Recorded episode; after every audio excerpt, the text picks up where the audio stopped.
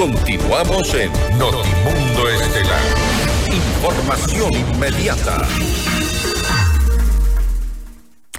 El eh, colectivo Voces por la Democracia presenta mañana al Ejecutivo, a la Asamblea Nacional, a los medios de comunicación y al público en general una alternativa de reforma política a través de la consulta popular. Vamos más allá de la noticia. Notimundo Estelar en FM Mundo con María del Carmen Álvarez. Y nos acompaña a esta hora Fausto Camacho, él es integrante de Voces por la Democracia. Muy buenas noches y gracias por acompañarnos. Le saluda María del Carmen Álvarez. Buenas noches, María del Carmen. Un gusto. Muchas gracias por la invitación. A usted, gracias por estar aquí junto a nosotros en este espacio informativo. Em, cuéntenos un poco de qué trata pues esta iniciativa que va a ser eh, presentada mañana en rueda de prensa y de qué forma podría conducir em, a una solución para los problemas que vive el país en torno a temas eh, sensibles, como por ejemplo la administración de justicia, que como todos vemos, pasa por una eh, crisis institucional sin precedentes. Sí, eh, efectivamente, esa crisis institucional sin precedentes desgraciadamente no es privativa de la justicia. Encontramos una crisis sin precedentes también, por ejemplo, en el sistema de partidos políticos. Mm. Tenemos un sistema de partidos políticos disperso, fragmentado, que no responde a, concepciones, principios ideológicos que son simplemente organizaciones, por ejemplo, que las acabamos de vivir una experiencia de aquello, pues no. Eh, lo propio sucede, por ejemplo, con el Consejo de Participación Ciudadana y Control Social, donde pues se ha destituido a su presidente, antes fueron destituidos todos los miembros del Consejo, se incumplen las normas, no son capaces de nombrar las autoridades que están pendientes de ser nombradas y están ya en funciones pues desde el mes de, de mayo de, este año y hasta el día de hoy no nombran absolutamente nada, no se avanza en los concursos, no se avanza en, en las designaciones. Para ponerle otros ejemplos, aparte del que no quiero insistir, simplemente pasar mencionando lo que usted ya lo dijo, una crisis sin precedentes también en la justicia. Entonces, justamente estos son los tres grandes ámbitos en los cuales Voces por la Democracia, que es un, colectivo de la sociedad civil, de personas dedicadas pues a la academia, que hemos sido dirigentes en, en, algunas instituciones estatales, en fin, pero que eh, en lo fundamental mantenemos una postura de querer recuperar la democracia en este país hemos uh, sesudamente elaborado un, un, decálogo, hemos llamado así, 10 preguntas que pueden y deben ser puestas en consideración y podrán ser acogidas para convocarse a una consulta popular que nos establezca nuevas reglas del juego, tanto para la justicia. En el caso de la justicia, por ejemplo, creemos que es menester el llevar de manera inmediata y bajo autorización del pueblo ecuatoriano en las urnas un proceso de depuración de jueces, fiscales, defensores públicos, en fin, de todos los operadores de justicia, a través de una evaluación de sí extraordinaria que conduzca a determinar dónde están, quiénes son aquellos elementos que ha permeado la delincuencia, el narcotráfico, los, los eh, digamos, eh, dueños de lo mal habido y cachiporras de la, de la corrupción. Como lo estamos viendo ahora con el caso Metástasis. Bueno, eso es más que evidente, ¿no?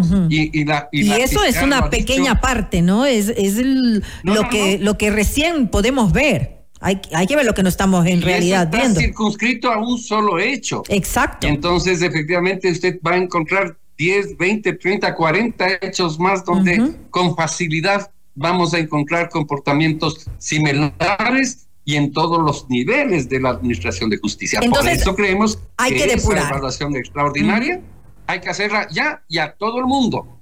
No se trata de hacer una evaluación solo de la Corte Nacional, no, no, no, todos, todos los, los, los dos mil y pico de jueces, los más de mil eh, fiscales, los defensores públicos. ¿Por qué? Porque desgraciadamente esa, esa esa permeabilidad que han logrado, eh, digamos, infiltrar en la, en, la, en la justicia es de esa naturaleza. Entonces, unas preguntas están orientadas hacia aquello y otra que se proyecta hacia el futuro de la justicia.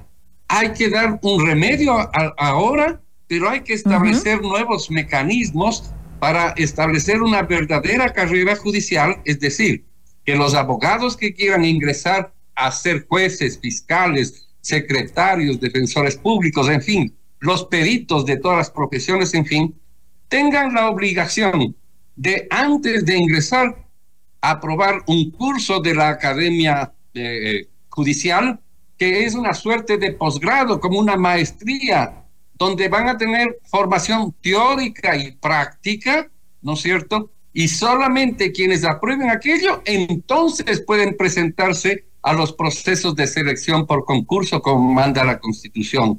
Nos parece que ese es un mecanismo que se utiliza en varios países de Europa y que eh, exige, como cuando usted va a hacer cualquier actividad, usted va a instalar un negocio, dice, bueno, ¿dónde encuentro los mejores profesionales? ¿Quiénes han seguido maestrías? ¿Quiénes se han formado? Lo propio en el caso de la justicia. ¿Y qué pasa con el tema de la probidad, por ejemplo, para ocupar ese, ese esos cargos que son tan sensibles?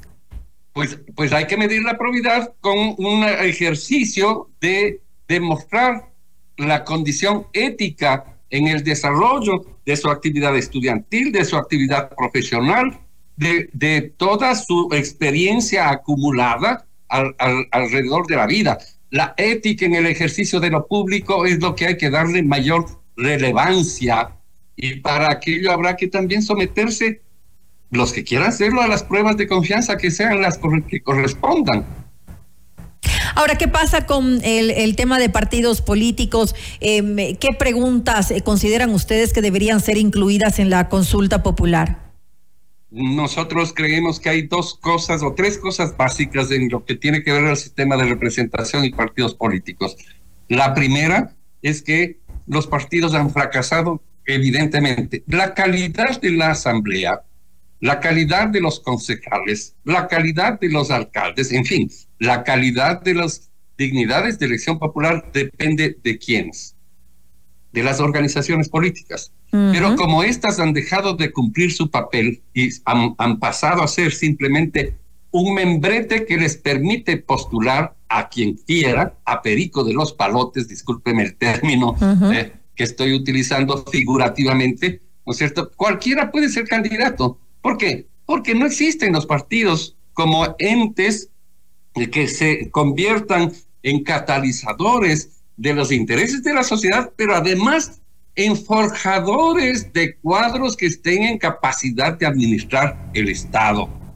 No los más populares en términos de su actividad pública, profesional, individual, artística, deportiva, lo que sea, eso está bien que lo hagan, pero lo principal tiene que haber un proceso de formación de otra naturaleza. Esos partidos tienen que desaparecer todos.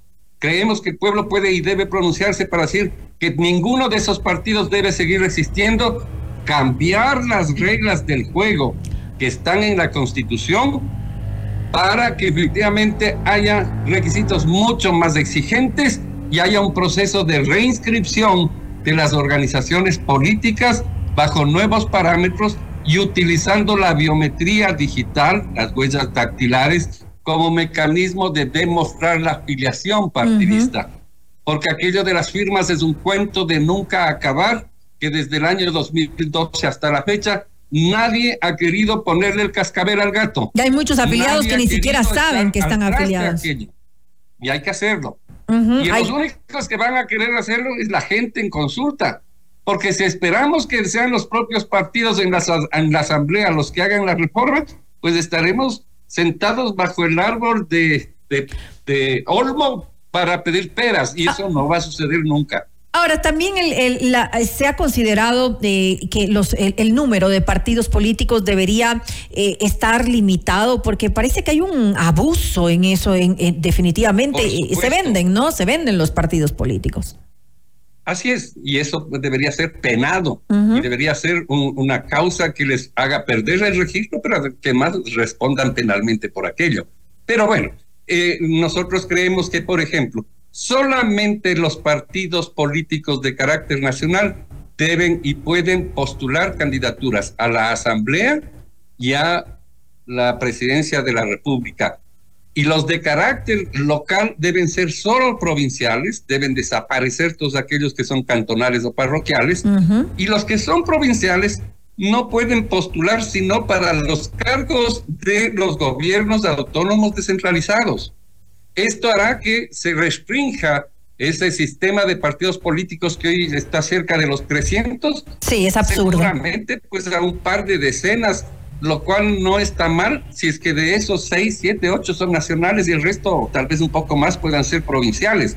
Pero lo importante es que los requisitos de funcionamiento de transparencia desde la constitución de dónde son los recursos que utilizan para el funcionamiento partidario, por ejemplo. Entonces, esas reglas del juego hay que cambiarlas y adicionalmente dos cosas.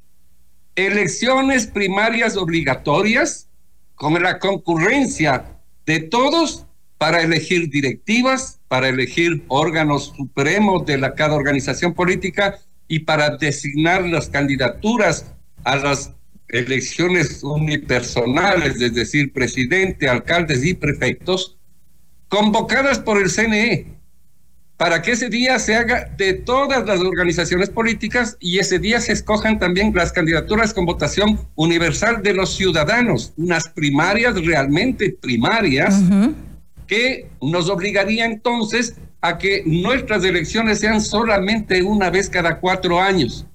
Mal le hace al país vivir en elecciones todo el tiempo y entonces cada cuatro años hay una renovación de las instituciones y previamente a esas elecciones entonces habrá ocho meses o nueve meses antes esas elecciones primarias. La democracia entonces dejará de ser ficticia y pasará a ser real en los partidos políticos. Y es lo que necesita nuestro país, sin lugar a dudas, una verdadera democracia. Ahora, con el tema de la designación de autoridades de control, me imagino que ustedes también eh, eh, han eh, considerado retirar esa facultad del Consejo de Participación Ciudadana y Control Social. ¿Eso está dentro de las propuestas? Sí, por supuesto. Pero eso también estuvo. En primer lugar, la primera pregunta que ya la habíamos presentado en el, mes de abril del año pasado. Hoy hemos madurado un poco, está eso para que haya un proceso que todas las autoridades de control, todas, incluido el propio Consejo de Participación Ciudadana y Control Social, se designen por eh, un mecanismo que sea de libre postulación, primero. Segundo, con un fuerte componente de control social a través de las organizaciones de los colegios profesionales, de la academia, las universidades, de las organizaciones de la sociedad civil, que conformen estas los comités de selección, al amparo, obviamente, de la responsabilidad de constituirlas en, a cargo de la Asamblea Nacional para que hagan qué? Para que hagan un proceso de preselección de lo que mm. alguien llamaba en nuestro colectivo una lista corta, entonces, voy a poner un ejemplo, si vamos a designar fiscal, o él o la fiscal del país, entonces se escojan a través de aquel proceso las seis mejores postulantes, tres hombres y tres mujeres, y esos nombres sean pasados a la asamblea para que la asamblea de entre ellos escoja y asuma la responsabilidad política, ¿no es cierto?, desde el legislativo para escoger a quién sería en el ejemplo el fiscal o la fiscal general para el periodo que corresponde. Pero de alguna manera esa eh, pregunta ya estuvo formulada eh, en la consulta popular que realizó el expresidente Guillermo Lazo y tuvo una respuesta negativa. Eh, tal vez fue una respuesta a, porque era la consulta popular de Guillermo Lazo y, y la gente estaba en contra del gobierno. Pero ¿será que esta vez va a ser diferente? ¿Por qué? Yo creo que sí, porque hay condiciones que son diferentes, pero adicionalmente en la vez pasada no se corregía el principal problema que tiene el, mecanismo de, de, selección actual.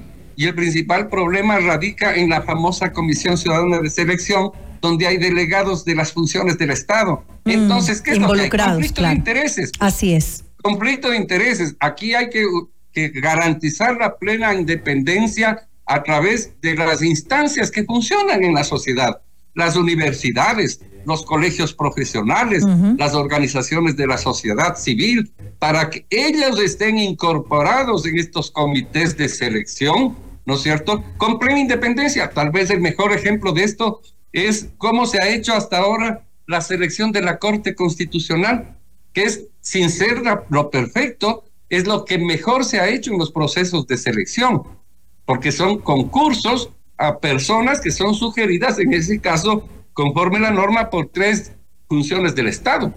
Aquí es, digamos, solo pongo un ejemplo, pero porque no es exactamente eso lo que queremos. Lo que queremos es aquello, ¿para qué? Para quitarle a ese pernicioso organismo, el Consejo de Participación Ciudadana, esa capacidad de designación, uno, volverle a la Asamblea esa, esa responsabilidad, pero en nuevas condiciones, no a libre albedrío como era antes, donde efectivamente, pues si es que venía, eh, la terna salía o el nombre salía de la propia asamblea, de fuera de su seno, pero de la asamblea, bajo los compromisos políticos consabidos. Entonces, ahora a la asamblea le va a llegar un grupo de nombres preseleccionados que han ganado un proceso de selección. Y de esos, y no de otros nombres, se designa a la autoridad competente. Finalmente, en el caso del Consejo Nacional Electoral, nosotros estamos planteando que no sean cinco, sino siete, y que la fuente de origen sean las tres fuerzas políticas más votadas y las otras cuatro de representación de los ciudadanos que postulen libremente. ¿Pero esto no politiza a esta institución de alguna manera?